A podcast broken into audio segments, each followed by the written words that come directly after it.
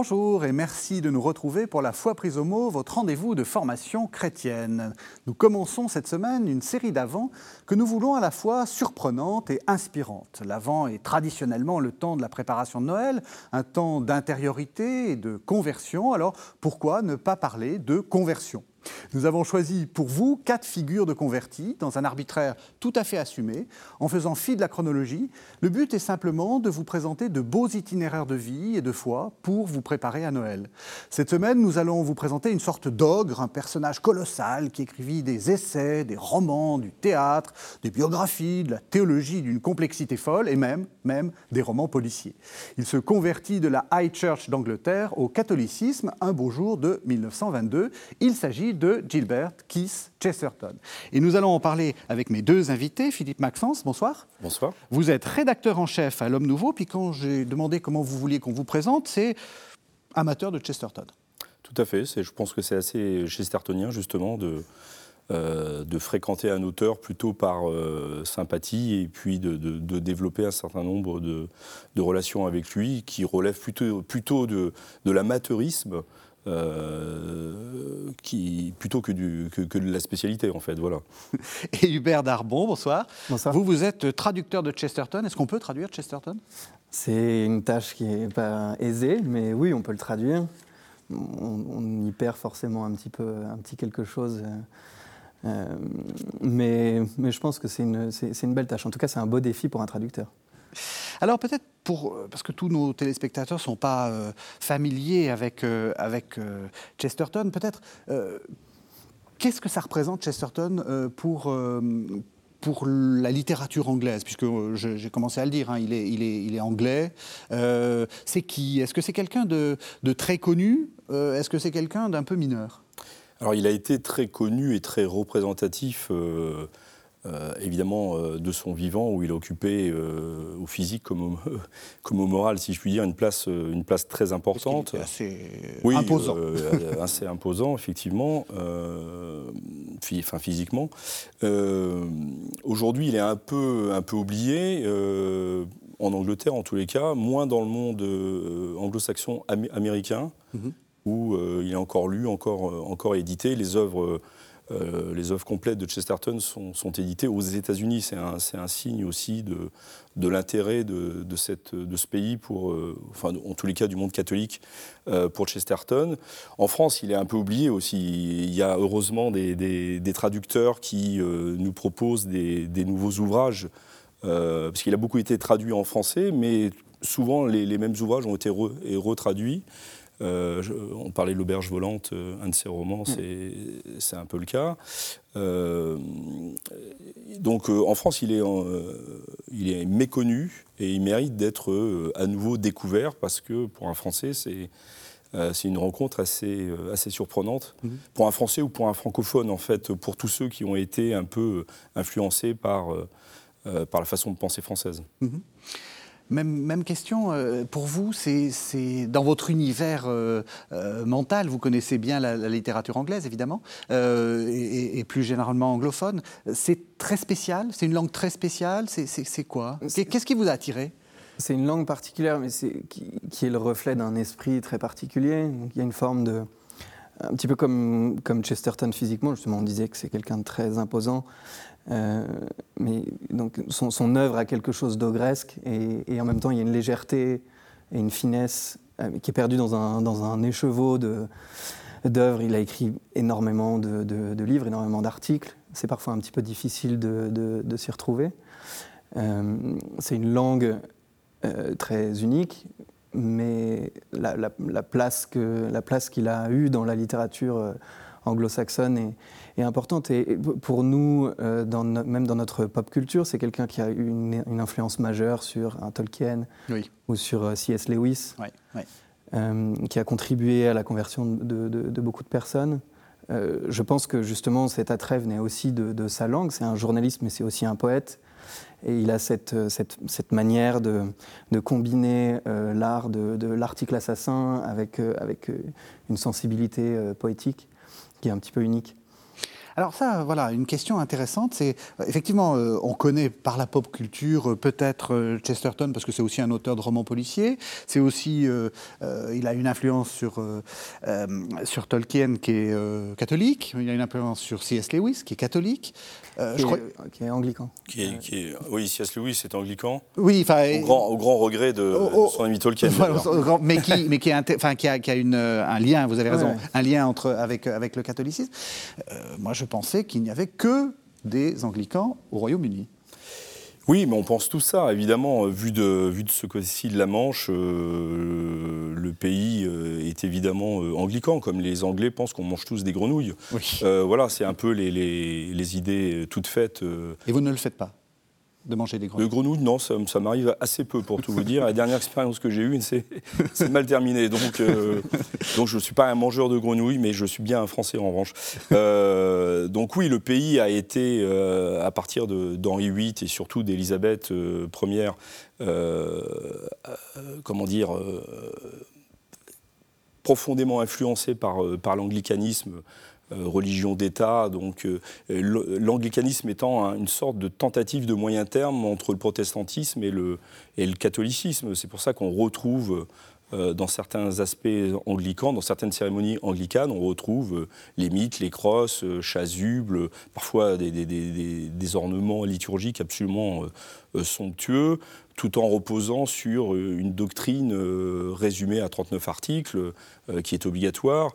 Euh, mais qui euh, a, une tendance plutôt protestante. Donc c'est une tentative de moyen terme euh, qui a profondément façonné le pays, qui a profondément façonné les mentalités qui associent ce qu'est l'Angleterre à l'anglicanisme. Et pendant très longtemps, les catholiques, d'abord qui étaient interdits, hein, c'est à la fin du 19e siècle que le catholicisme trouve droit de cité, euh, publiquement. Euh, pendant très longtemps, et même encore dans la première moitié du XXe siècle, les catholiques étaient euh, perçus comme appartenant à une puissance étrangère, relevant d'une puissance étrangère, donc du pape, mhm. mais le pape vu non pas d'abord comme un, chef spirituel, mais comme un chef temporel, et de ce fait-là comme des, des mauvais Anglais.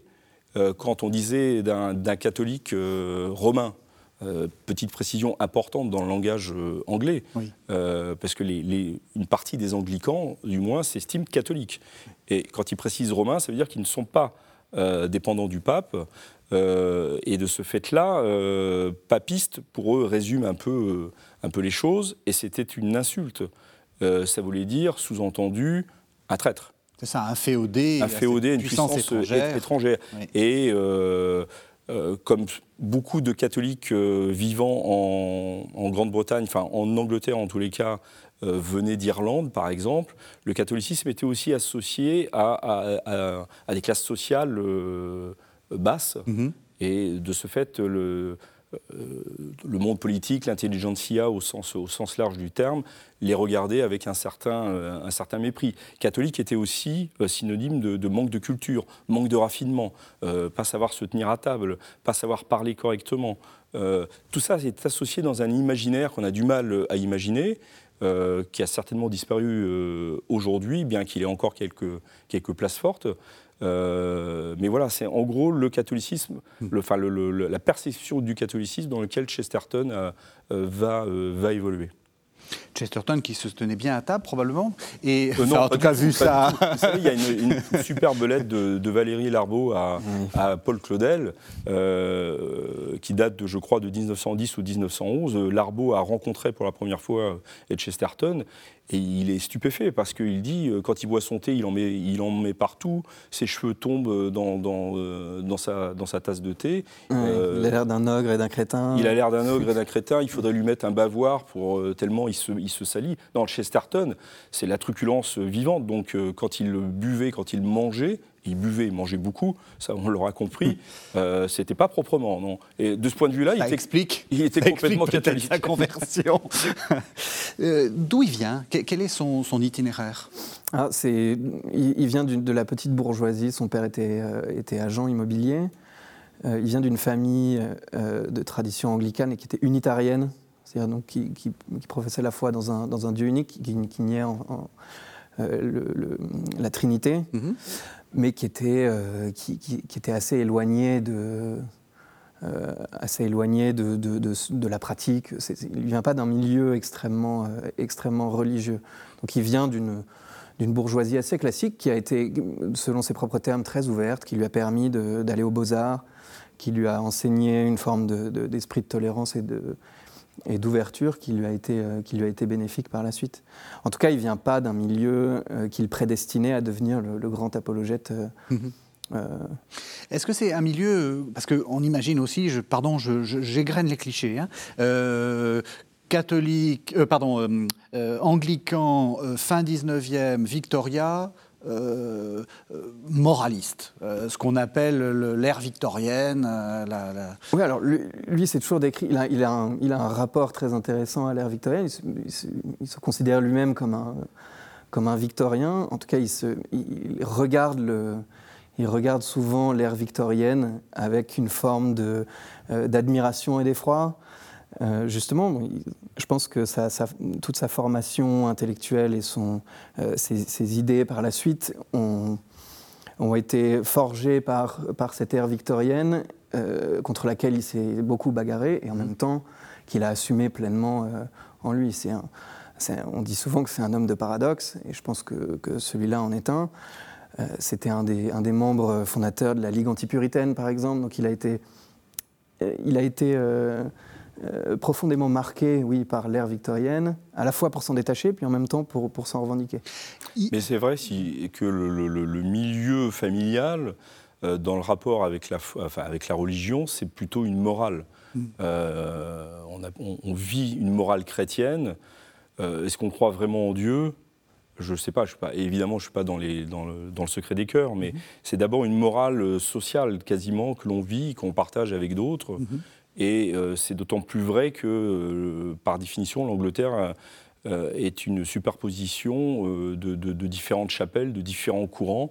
Hein, L'Église anglicane est, généralement décrite comme divisée en trois, grands courants, mais entre ces trois grands courants, il y a évidemment d'autres petites, chapelles. Les unitariens, comme il vient d'être dit, en sont effectivement, et donc c'est surtout ce qui relie tout ça, en fait, c'est une, certaine morale mhm. euh, et qui tient beaucoup à l'époque. Évidemment, euh, vous avez cité Victorien, et, c'est dans ce milieu qu'a grandi euh, Chesterton, plutôt que effectivement que dans une relation très très enracinée et très spirituelle de la foi. C'est mhm. pas c'est pas d'abord de là qu'il vient. C'est ça, c'est important pour comprendre un peu ce que, pour, Parce que c'est un, itinéraire de conversion en fait. Hein. Oui, alors, oui, il, est allé, il, est allé, chercher justement la spiritualité ailleurs et, dans des excès comme qu'il a décrit lui-même plus tard. Mais, bah, ah bah, raconter, raconter bah les excès visiblement. C'est absolument fascinant. C'est très juste de le, et de le rappeler, c'est que euh, Chesterton dit que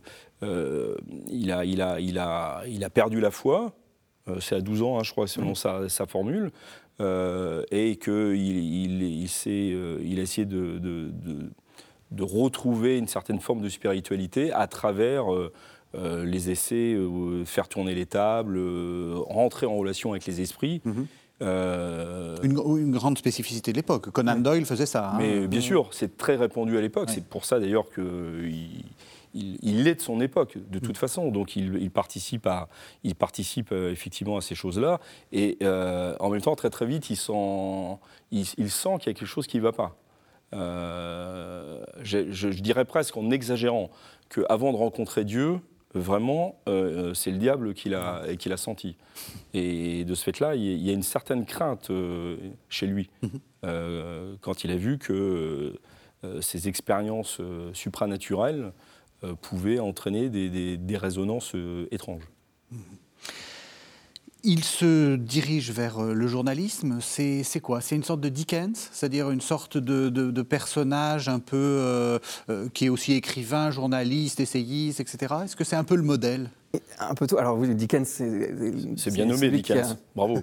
il a beaucoup compté pour, pour Chesterton. Euh, Chesterton a beaucoup compté pour Dickens aussi, puisqu'il a, il a contribué à, en faire un des, en faire un des, grands, un des grands noms de la littérature anglaise. il est arrivé au, journaliste, au journalisme par, probablement par le dessin, parce que son, sa, première, sa première intuition, ça a, été le, ça a été le dessin, la caricature. il est, et puis il est rentré vraiment, pour le coup, dans la, dans la vie journalistique et euh, en, rentrant dans les, dans les combats, euh, dans les combats euh, politiques de, son époque. Mais oui, c'est un, une sorte de, personnage univers qui, qui, est à la fois donc, poète. Je pense que son, identité mm. profonde, c'est sa qualité de poète. Mm-hmm. dessinateur, pamphlétaire, romancier, donc il il a, un peu touché à tout ce qui rend euh, l'abord de son œuvre euh, parfois un petit, peu, un petit peu compliqué. Et un peu comme Dickens, c'est-à-dire euh, tirant un peu à la ligne parce qu'il vide sa plume et que c'est pas évident et que parce que le succès vient pas toujours, enfin vient pas tout de ah suite en fait. Hein. Il, a beaucoup beaucoup beaucoup écrit, oui. Il a un peu tiré à la ligne au sens où par exemple, les fameux, la fameuse série des, des Father Brown Story, ah, donc, ces, histoires policières où il met en, scène un, petit prêtre, un petit prêtre catholique. Hmm. Euh, dans le développement de la série, il y a un moment où il écrit beaucoup, parce que ça a un vrai succès pour le coup, euh, il écrit beaucoup pour pouvoir financer le journal qu'il a, et qu'il a lancé. Hmm. Euh, et c'est vrai que là, il tire un, petit peu à la ligne, c'est-à-dire que les, histoires sont... Les, histoires de la fin sont, sont moins bonnes que. N'attaquez pas le père Brown, c'est quand même incroyable. Non, je ne l'attaque pas. J'étais un, grand lecteur de, de, du Father Brown et d'autant plus qu'on trouve euh, même là, dans ces histoires policières qui, semblent complètement euh, peut-être abracadabrantes à, à, certains points, on, retrouve toute la pensée, toute la philosophie profonde de Chesterton, euh, toute cette capacité à, susciter l'attention à travers, on parlait de paradoxe il y a un instant, à travers les paradoxes. Chesterton étant lui-même un paradoxe, puisqu'il dit, il dit dans Orthodoxie qu'il n'aime pas les paradoxes. Euh, parce que c'est mentir, et il le joue constamment avec des paradoxes. Euh, mais comme euh, le disait le père, Denis, qui a, consacré sa thèse sur, justement les paradoxes de Chesterton, il y a les paradoxes dans le, mode chestertonien, les paradoxes sont là pour, pour, un, pour un effet pédagogique, en fait, pour susciter vraiment l'attention de l'intelligence et la conduire, la conduire là où elle ne s'y attend pas euh, au début, parce que les évidences sont parfois trompeuses. Et on le retrouve ça aussi dans, dans, dans le Phaser Brown, à travers des, des, histoires euh, policières. Mhm. Euh, et c'est un peu le secret de Chesterton, ça. Mhm. Est-ce que c'est ça qu'on appelle le nonsense en anglais? C'est-à-dire ah. le fait d'être côté un peu absurde, un peu. Si, oui, si on veut. Le, mais, l'objectif du nonsense chez, chez, Chesterton est toujours d'arriver au sens, euh, au sens profond. Il le dit lui-même, le mm. paradoxe, c'est toujours une, manière de retournement, mm-hmm. euh, parce que la vérité ne se voit que, comme que, la tête en bas. Euh, c'est comme ça qu'on voit les choses telles, qu'elles sont. Il a beaucoup joué de ça. Peut-être on, pourrait lui reprocher de l'avoir l'avoir un peu trop fait, en tout cas d'avoir manifestement pris un plaisir euh, un petit peu coupable euh, à ça. son œuvre, comme je disais, il y a un foisonnement à tel point qu'on a l'impression parfois qu'il se, se, perd lui-même. En tout cas, il, est tout à fait capable de perdre son lecteur. Euh, mais c'est toujours pour arriver finalement à un sens, un sens précis et caché. Il faut arriver à le suivre, mais oui, son, son, idée du, son idée de la féerie, donc du du, monde de, la poésie, c'est euh, Tipsy Traveland. Donc c'est le, le, monde sans dessus-dessous. Mm-hmm. Euh, voilà, il y, y a, cet esprit qui est probablement très, très anglais euh, d'une sorte, de, sorte de, légèreté dans la confusion. Il est journaliste, il est donc essayiste. Politiquement, je, reviens sur mon idée de, Dickens, il est, il est, on le situerait où? Est-ce qu'il est que, est qu'il a ce, ce, côté très militant qu'a un Dickens sur euh, euh, le... Euh, il faut, il faut, faut que l'Angleterre de l'ère industrielle se rende compte aussi des, laissés pour compte? Enfin, on pense à, tous ces... Oui, il a eu, il a eu une vraie, en, en parallèle de, de, sa, de, sa, vie littéraire, une vraie vie politique. le plus politisé, c'était son petit frère Cécile. Euh, qui, l'a ramené. mais ils sont passés tous les deux par, euh, par, un certain nombre de courants. Ils ont été chez les Fabiens, qui sont les, socialistes non révolutionnaires euh, anglais. Ils ont été libéraux. Chesterton s'est toujours défini comme un, comme un libéral. au libéral au sens anglais. C'est-à-dire c'était cette alliance entre les, entre les Whigs et, une certaine, une certaine aristocratie terrienne qui, qui dont, l'objectif était de, rendre ces, lettres de noblesse au, au, yeoman anglais, donc au petit propriétaire qui détient ses moyens de production. Mhm. C'est quelque chose pour, pourquoi il a toujours milité. Euh, son parcours politique est un petit peu chaotique. il y a beaucoup de euh, choses chaotiques, visiblement, dans sa vie. Non, mais il n'a pas, pas, fait carrière dans la politique. Il a un petit peu milité euh, à l'époque dans le Parti libéral mais lui-même ne s'est pas non plus. Euh, alors paradoxalement, on classe aujourd'hui comme un conservateur, mais il s'est beaucoup, beaucoup écharpé avec les, Tories. Hmm. Euh, là encore, il est, il, est, un petit peu difficile à, situer avec précision. Hmm. Euh, oui, en tous les cas, c'est pas un conservateur, contrairement à, ce qu'on cherche à dire, à dire aujourd'hui. Je, crois que c'est tout à fait juste, hein, ce parcours politique chaotique. la figure de son frère, est très importante pour lui, son frère cadet, plus jeune, mhm. mais qui euh, euh, va avoir sur lui une influence considérable. C'était le plus militant, le plus engagé, euh, d'un certain côté le plus extrémiste, qui deviendra catholique avant, avant, avant Gilbert. Mhm. et il y aura toujours une, une, grande admiration de la part de Chesterton, enfin celui qu'on appelle Chesterton, Gilbert Chesterton. Il y aura une très grande admiration pour, pour son jeune frère qui va mourir euh, des suites de ses blessures en, 1918. Et euh, Chesterton, qui à mon avis n'était pas tellement fait pour la politique, va se, se, faire un devoir ah, de prendre en mémoire de ce frère, de, continuer. de continuer ce combat, même s'il s'y est intéressé, même si effectivement il y a participé, de ce combat politique, sociale, économique, euh, globalement anticapitaliste. Euh, je crois qu'il ne faut pas, hésiter sur les termes, même si Chesterton dit euh, anticapitaliste au sens d'un capitalisme de grands propriétaires qui confisque, qui les terres, qui confisque toute la propriété. Le, grand mot de Chesterton, c'est s'il faut qu'il y ait un capitalisme, que, que la propriété soit très largement et répandue. C'est, trop de capitalisme, c'est pas trop de capitalistes, c'est pas assez. Voilà, c'est pas assez de capitalisme au sens où il faut qu'il soit extrêmement répandu. Et sa critique du, et du communisme est aussi que c'est un capitalisme d'État en fait, mhm. euh, parce qu'il y a une concentration encore plus, encore plus réduite. on, voit la complexité, on peut pas le classer euh, comme un conservateur. D'ailleurs, le, mouvement dont, il s'est réclamé, qui avait été fondé entre autres par euh, Cécile Chesterton, c'est le distributisme, qui se voulait une troisième voie entre, entre le, capitalisme et le communisme. Euh, ça n'a pas vraiment, euh, ça a pas vraiment accroché encore qu'aujourd'hui, euh, ce que vous disiez tout à l'heure, aux États-Unis, on y trouve un certain écho. Hmm. Ça, ça, ça, tente de renaître. Ça oui, mais des échos, je crois. États-Unis, Australie, il y, a pas mal de. Ça revient ce genre d'idées. Et c'était une troisième voie inspirée de, qui était pas mal inspirée de, de, la doctrine sociale de l'Église. Mhm. Chesterton raconte dans un, dans un de ses livres que quand le pape Léon XIII a publié Rerum Novarum, donc la, dite première encyclique sociale, avec ses amis Fabien, à l'époque, il était, plutôt de ce, côté-là. Ils ont un peu souri, quoi. Ce vieux monsieur aux cheveux tout blancs qui, de son euh, trône euh, pontifical, euh, pense pouvoir régler la situation sociale. Et puis quelques années après, son itinéraire faisant qu'il s'est penché de plus près sur, sur, sur les écrits de Léon XIII, il, et, il, a, il a constaté que en fait, ce que disait Léon XIII, c'est ce qu'il pensait euh, désormais, et que euh, une fois de plus, euh, l'Église avait, avait quelques années d'avance, non seulement dans la dans l'analyse de la situation, mais pour, pour comment dire, pour présenter des solutions. Mmh. Et le distributisme s'inspire un peu aussi de ce, euh, ce courant un peu bizarre, avec un nom bizarre surtout pour les Français, pour les oreilles françaises, euh, s'inspire euh, en partie donc de, la doctrine sociale de l'Église. Mhm.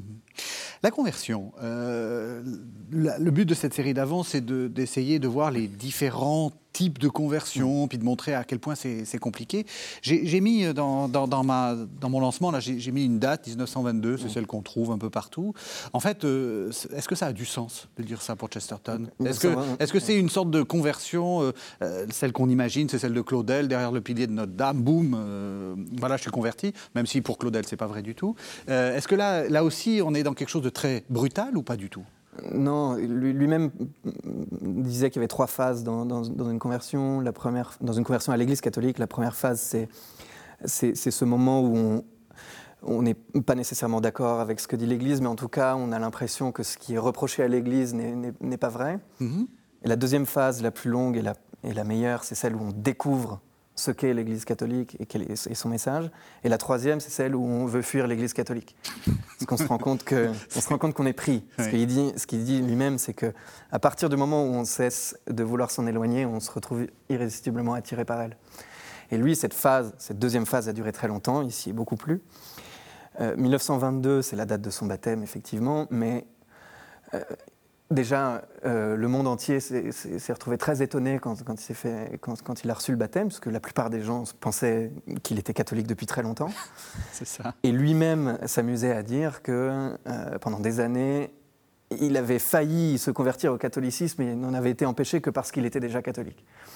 Donc que sa conversion, en fait, ça, a été ce, long cheminement euh, relativement, relativement doux. Il y a eu des écueils, évidemment, mais euh, en, réalité, ce qu'il explique, c'est que a, ça faisait bien longtemps qu'il était catholique et que il fallait simplement. de fait, quand il, quand il fait paraître en, 1905 son, son, son, essai hérétique et puis qui sera suivi euh, en 1908 d'un autre essai en réponse à, des, à des, critiques euh, orthodoxie, il est considéré par, euh, par toute l'Angleterre, euh, et bien au-delà d'ailleurs, comme papiste. Il faut, mmh. faut, même être très précis, donc comme catholique romain. Et il est dénoncé comme, comme papiste. Or, il, ne l'est pas. Et outre les difficultés d'ordre intellectuel ou spirituel, il y a aussi un élément très existentiel, si je puis dire, c'est que son épouse euh, et, l'avait ramené, l'avait conduit à, l'anglicanisme, à Church. Euh, donc cette, ce, courant de l'Église anglicane qui, on va dire pour faire très très vite, hein, qui se rapproche le plus du catholicisme à travers les rites. Euh, c'est les, funérailles de la reine d'Angleterre. Et une grande funérailles de la reine. voilà. De la reine Là, on a, on a, eu une très belle une grande partie de, et de la doctrine. Euh, et, Chesterton a, toujours eu, euh, a toujours craint euh, que, devenant formellement catholique, même s'il l'était intellectuellement, mais devenant formellement catholique par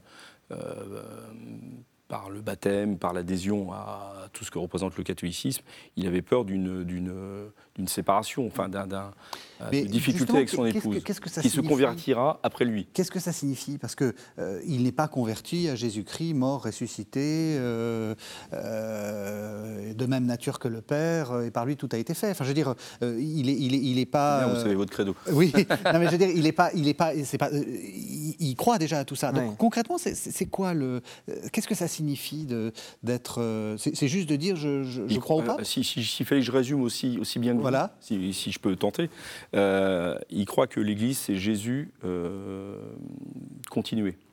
C'est Jésus-Christ continué. Vous savez, c'est la, formule de Bossuet m'échappe à l'instant, là, mais.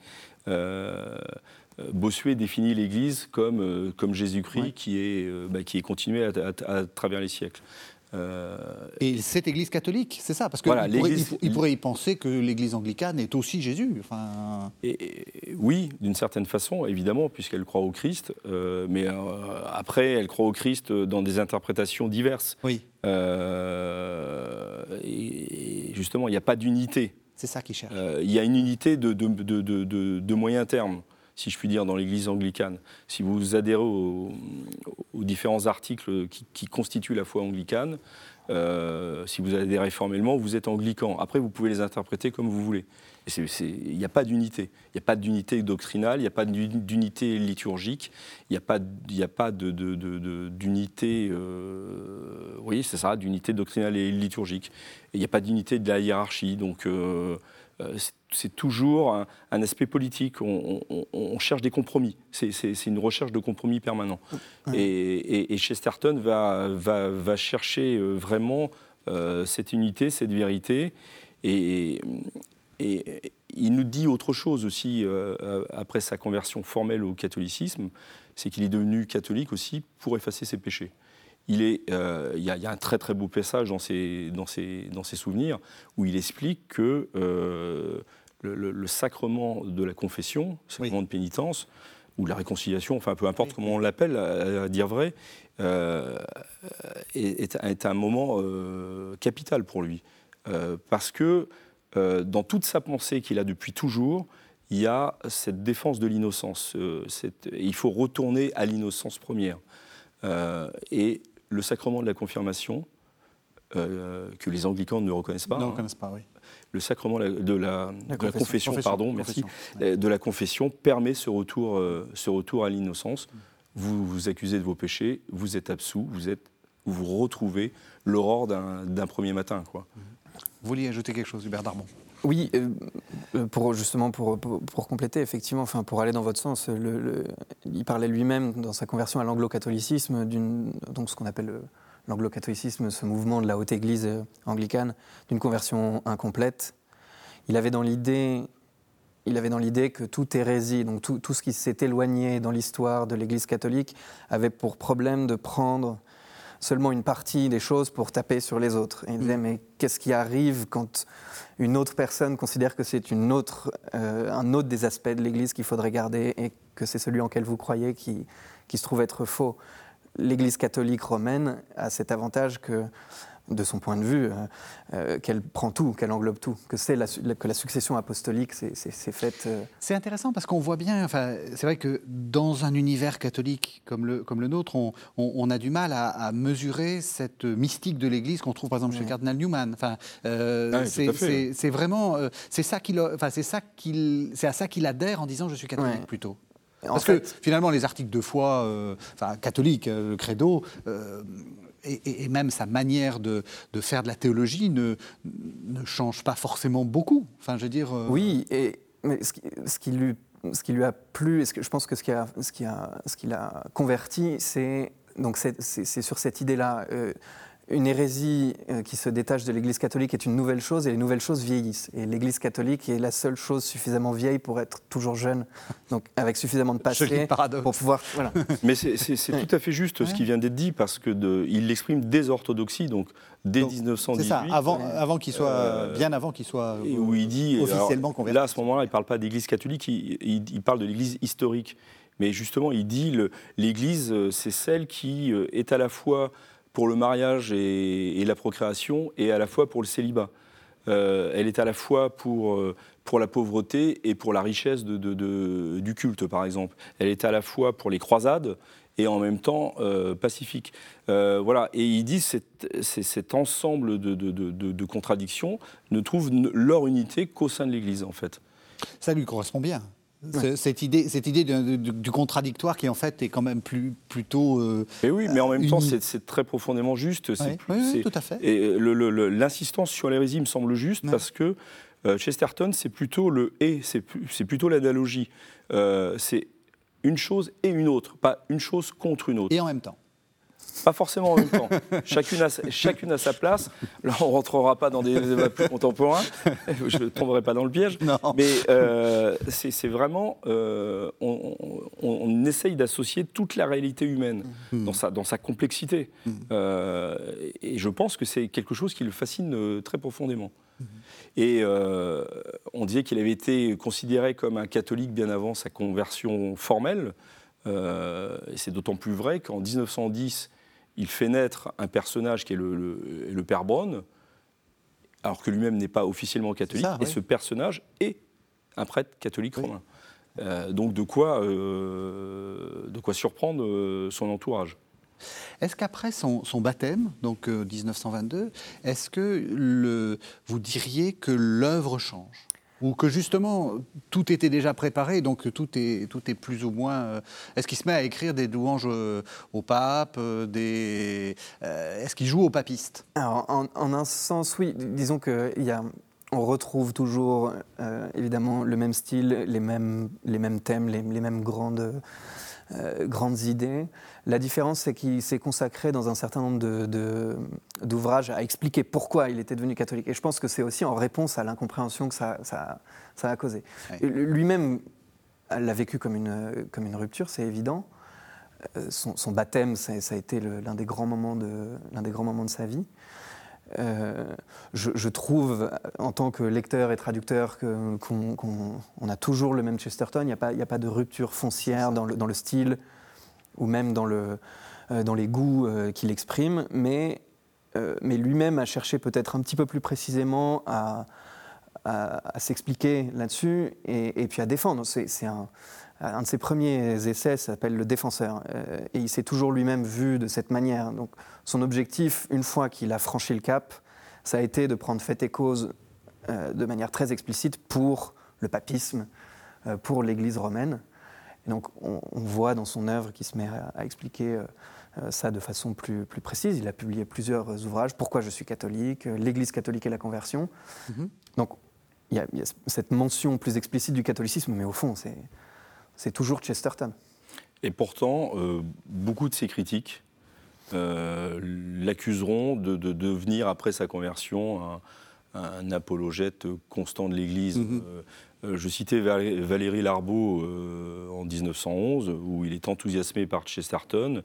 Euh, dans les années 30, il écrit, euh, Valéry Larbeau étant un critique et un, écrivain français de, de, très grande tenue, euh, dans les années 30, il devient très critique. Il y a des articles de Larbeau sur Chesterton où il dit, alors je le dis avec mes mots, parce que je n'ai pas la, la, mémoire exacte des termes, mais il est, vraiment lassant maintenant. Il, il en fait trop. Et, et Larbeau n'est pas particulièrement critique, enfin il n'est pas, il est pas, euh, il, est, pas particulièrement catholique, mais il n'est pas particulièrement critique du catholicisme. Enfin, je veux dire, il, non, trouvait que, pas, voilà, c'est pas. Euh, il était fasciné par, par le personnage et par l'écriture et par l'œuvre de Chesterton, et il trouve que là, il y en a trop là. Quoi. Devenu catholique, cette, cette, cette œuvre perd de son, de son sel.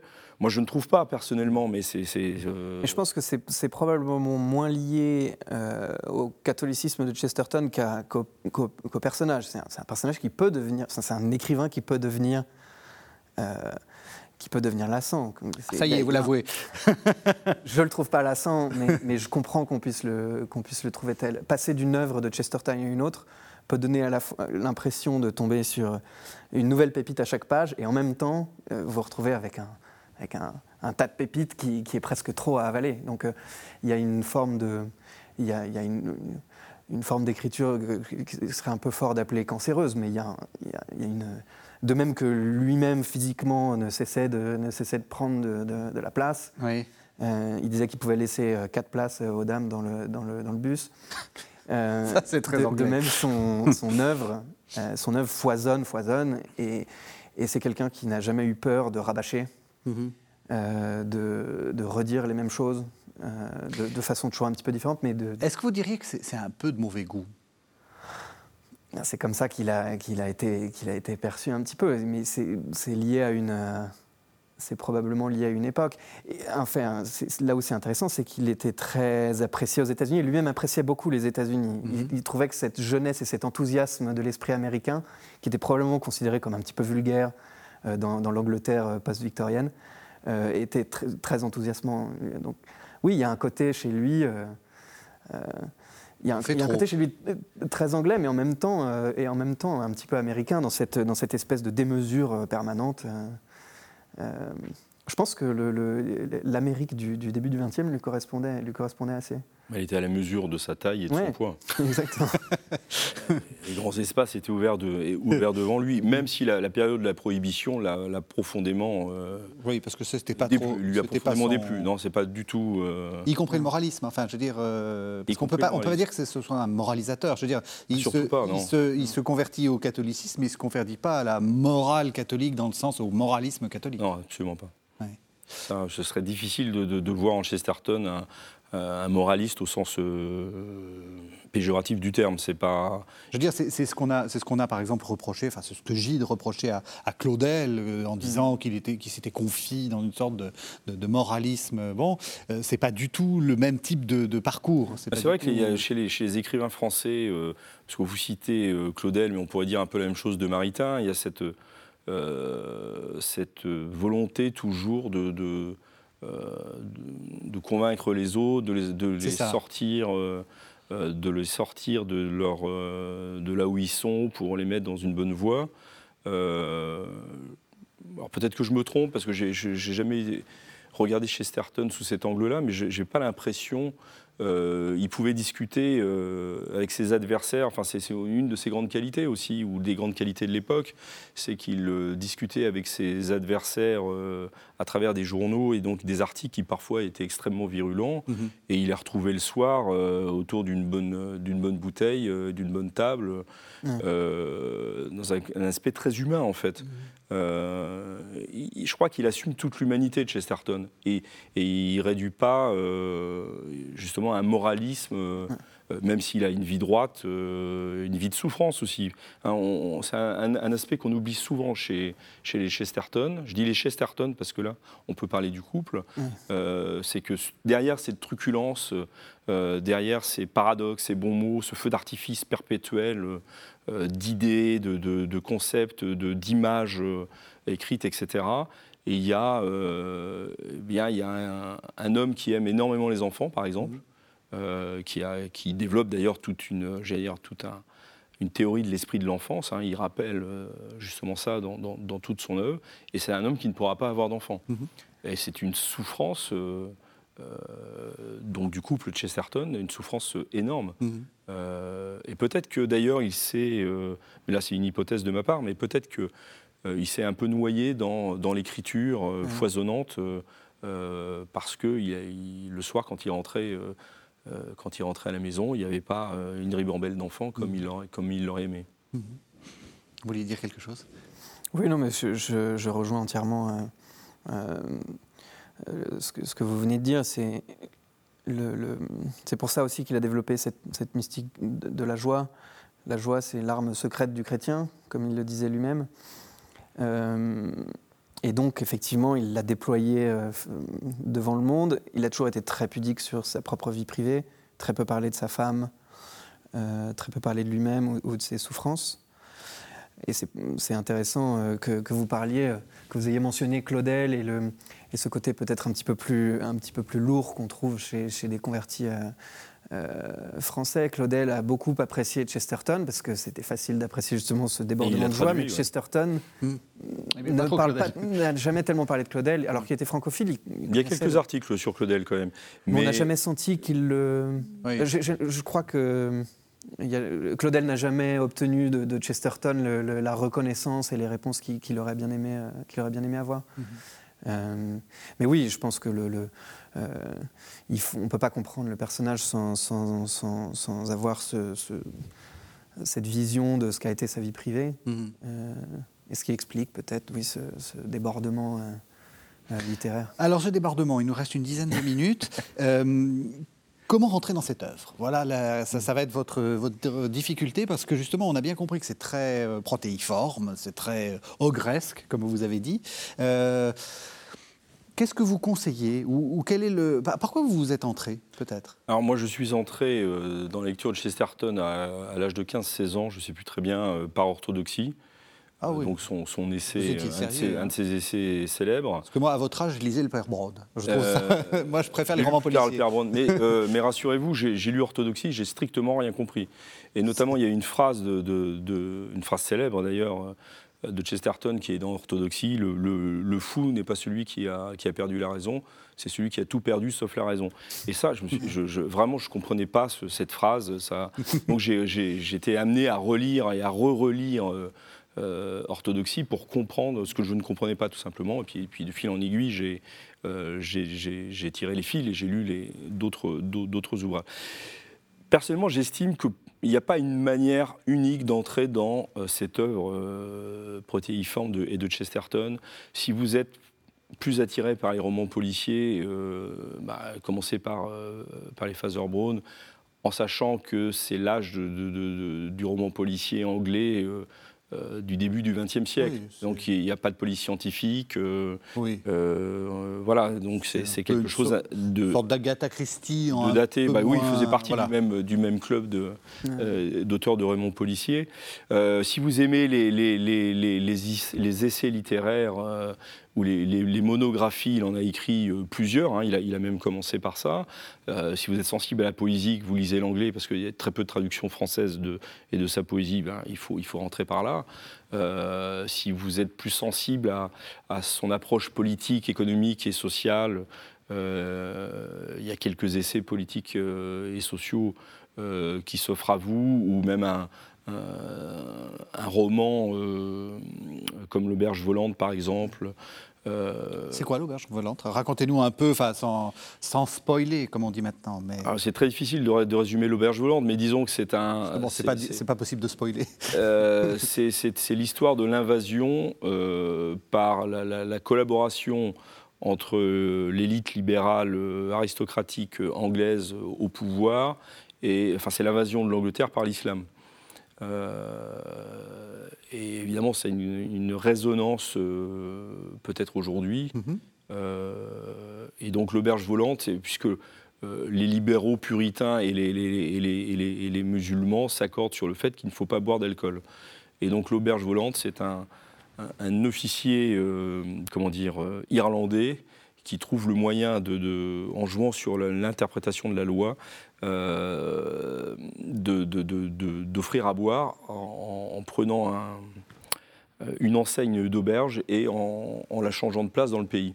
Et il est poursuivi, enfin, etc. Et ça finit par une, immense bataille euh, où tout se finit, tout se finit merveilleusement, enfin, dans le sens de Chesterton. mais il y a d'autres, il d'autres, il un autre roman dont le nom m'échappe. Qui est plus sur, sur sa vision politique. Euh, euh, le Napoléon de Notting Non, c'est pas celui-ci que je, je, pensais, mais on peut, on peut l'inclure effectivement. Ah, c'est quoi le Napoléon de Notting Hill? Racontez-nous un peu bah, pour donner envie de. C'est le soulèvement d'un euh, d'un quartier de Londres qui, prend son indépendance. Ça, c'est la vision très anti-impérialiste euh, de Chesterton dont on n'a pas parlé. On pas parlé, oui. C'est pas comme Kipling. Hein. Euh, ah non, non, c'est pas du tout. mais c'est qui a joué, qui a joué son anti-impérialisme joue aussi dans sa quête de, de la foi catholique. parce que le vrai universalisme se trouve au niveau de l'Église, pas au niveau des sociétés politiques. Mhm. Vous, c'est quoi votre préféré? D'abord, celui que vous avez traduit. Ah, celui que j'ai traduit, c'est un de ces nombreux euh, recueils d'articles. Oui. Euh, c'est ce qui, est une bonne, euh, je vais faire un petit peu de publicité, bah, une bonne manière d'y rentrer, parce on y retrouve euh, tout, l'éditeur et tout, hein. beaucoup de son esprit. Donc c'est les petites choses formidables chez Des Clés de Brouwer. Mm-hmm.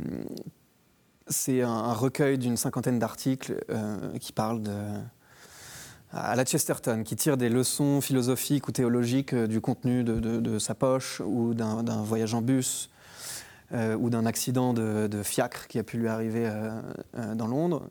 Et en général, il tire des, grandes, des grandes leçons universelles à partir de très petites choses du quotidien. Pourquoi vous avez choisi ça? Peut-être parce que ce n'était pas traduit. Parce que ce n'était pas traduit. Il y a un certain nombre de, un certain nombre de ces recueils qui n'ont pas été traduits. Euh, peut-être aussi parce que, justement, ce dont on parlait tout à l'heure, pour, pour un certain nombre d'éditeurs, on aurait l'impression que c'est toujours un petit peu la même chose.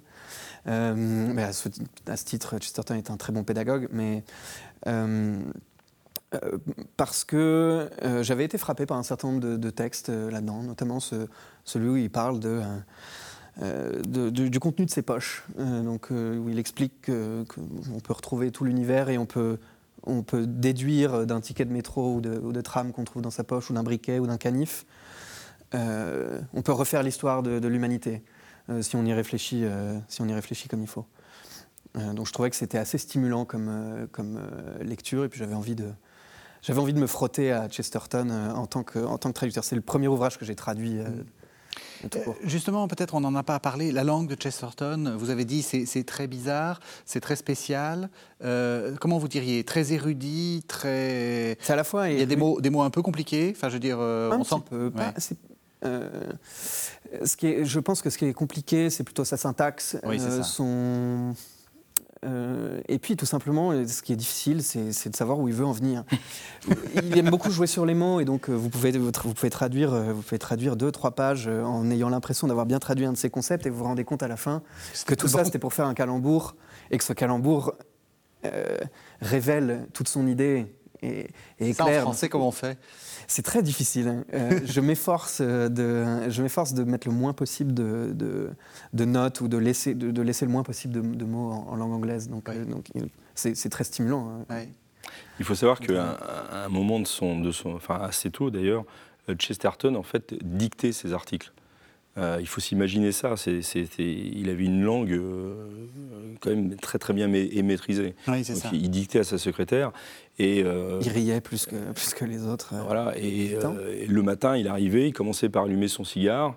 faire un signe de croix avec, avec son cigare et puis se mettait à dicter. Et puis, ouf, ça, partait comme ça. Et on est, euh, enfin, personnellement, euh, je trouve ça, moi qui dois écrire de temps en temps des articles, où je, suis, je reviens, et grâce à l'ordinateur aujourd'hui, c'est quand même, enfin, au traitement de texte, c'est quand même beaucoup plus facile de revenir, d'effacer. Ah oui, ça, ça, ça, sortait comme ça, fluide. Enfin, ça coulait. En tous les cas, dans une langue, euh, moi je ne suis pas un spécialiste, je ne suis pas un traducteur, mais dans une langue quand même d'un anglais. Euh, de, de, très haute qualité. Euh, bon, il faut dire qu'il avait une vraie culture, hein, contrairement à ce qu'il veut nous faire croire. Mhm. Euh, il avait une vraie culture, une vraie connaissance des lettres. Il a fait à la fois des études d'art d'art graphique et, également des études de littérature. Mhm. Donc, il associait tout ça, en fait. Dernière question rapide, parce qu'on est à la fin de l'émission. Vous nous avez dit qu'il euh, y a plusieurs, euh, il y a plusieurs euh, manières de, de, rentrer. Vous, celui que vous préférez? Chaucer.